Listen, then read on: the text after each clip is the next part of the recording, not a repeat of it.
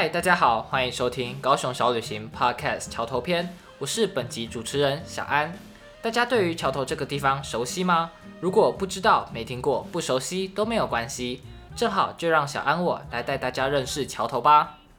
首先啊，桥头这个地方可以说是历史非常的悠久。桥头在以前被称作为小店仔，而让桥头这个地区达到全盛时期，则是在日治时代，也就是我们国中历史课本熟悉的那一句口号。农业台湾，工业日本。为了能够增加蔗糖的产量，所以设置了全台湾第一座现代化的机械式制糖工厂，从人工转变到了机械。而这项设施也让台湾的制糖产业迈向了现代化的发展。所以呀，桥头糖厂在制糖产业的历史中，可以说是具有非常重要的意义呢。虽然现在桥头糖厂原本制糖的功能也已经停止使用。但政府再次利用糖厂以及周遭的古迹建筑，摇身一变就变成了融入历史的文创园区，渐渐的也吸引到了更多年轻人来到桥头这个地区游玩。好了，介绍完历史的部分了，那就来到今天的重头戏啦。接下来是这次为大家特别精心安排的各项景点，让你能够在这四小时内可以看个够，吃个够。那现在就跟着小安的脚步一起 Go Go Go 喽！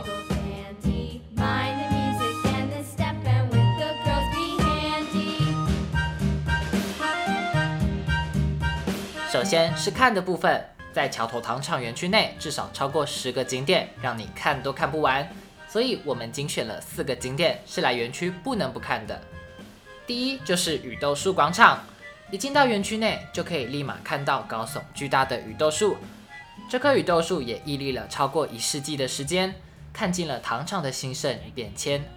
而在树的背后，则有一排当初给糖厂劳工住的单身宿舍。在这边的话，我们推荐大家可以拍拍绿意盎然的完美照，上传到 Instagram 上面。而下一个景点，我们来到的是厂长宿舍。厂长宿舍在桥头也是最具代表性的日式建筑。大家不仅可以看到榻榻米，就连庭院的部分也融入了日式茶道院的风格耶。一进到这里，整个人都会感觉变得非常的优雅。在这边拍张照，大家一定都会意想不到，天哪，这竟然是在桥头糖厂里面呢！那接着步行五分钟，我们来到的是旧糖厂遗址，这里就是最代表整个桥头糖厂的地方啦。园区更特别把工厂的原貌给保留了下来，工厂内也都很贴心的标示了许多大型器具的介绍以及用途，让你进去都不会跨嘎布萨萨。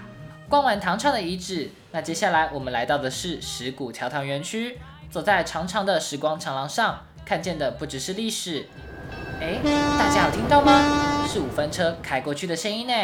小安跟你们说啊，五分车之前是用来载甘蔗的，但是因为车头的老旧，而且科技日新月异的在更新，所以啊，它不得不被淘汰。但幸好车头有被保留了下来，所以啊，当你来到这里时，不妨可以去跟五分车留个影。看了这么多景点，最后终于来到吃的部分了。我们离开糖厂园区，步行大概十分钟的距离，来到了桥头老街。想必大家在走了很多路之后，一定又累又饿。那在开吃之前，再让我介绍一下桥头老街吧。这个地方随着糖厂的兴盛，就热闹到了现在，却从之前的洋楼转型到了成为现在的传统市场。从我们 A 刚郎所说的套中岛告 A 包，都有不一样形形色色的摊贩来到老街摆摊。那我也不多说了，快点跟着我的脚步一起来吃老街的传统美食吧。首先是已经历经三代传承的廖家米糕，同时也是来到桥头必吃的美食之一。贩卖的餐点简单，就只有仅仅的三样：米糕、面线羹、四神汤，却凭借着用心的经营，也能把这三样简单的小吃做到家喻户晓，那也真是超级的厉害呢。接着是飘香一家子的皇家肉燥饭。经营超过六十年，已经传承到了第三代。那它特别的部分是肉燥是使用南部传统的制法，用小火下去炖煮，而且啊，它的肉燥肥瘦各半，口感丰富，拌着热饭吃，连我这种不吃肉燥饭的人也能够整碗把它扒光光，那可见有多么好吃了吧？那接下来还有小安我透过在地饕客得知的一家韩爱来小吃，大家猜得到是什么吗？嗯，都猜不到吗？那我要公布答案喽！答案就是咖喱鱼羹。你一定会很困惑，咖喱和根这两样东西怎么可以组合在一起？但我跟你说啊，这间可是许多桥头人从小吃到大的老店呢。一开始听到这个名字，真的是也让我不敢尝试。